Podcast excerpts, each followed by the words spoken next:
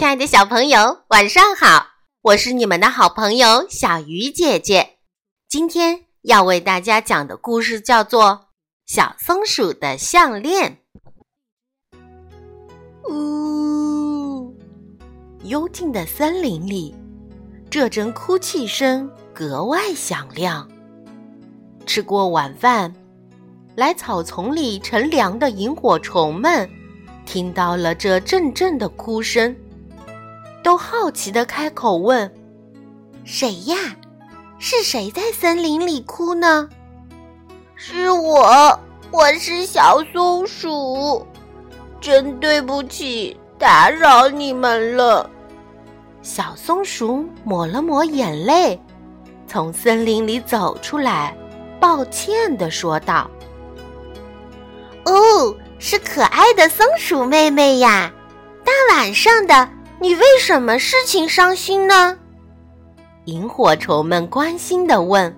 “嗯，我的夜光项链不见了，那可是我最喜欢的项链呢。”小松鼠越说越伤心，忍不住又哭了起来。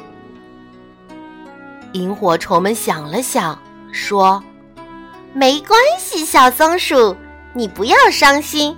虽然你的夜光项链丢了，但是我们可以帮你做一条特别的项链，相信一定比你的夜光项链更好看。小松鼠高兴地说：“真的吗？”萤火虫们肯定的点点头：“自然是真的。不过。”我们需要你帮忙找一根狗尾巴草过来。小松鼠点点头，立马钻进森林里去找狗尾巴草了。找啊找，找啊找，终于找来了一根长长的、坚韧的狗尾巴草。萤火虫们将狗尾巴草系起来，套在小松鼠的脖子上。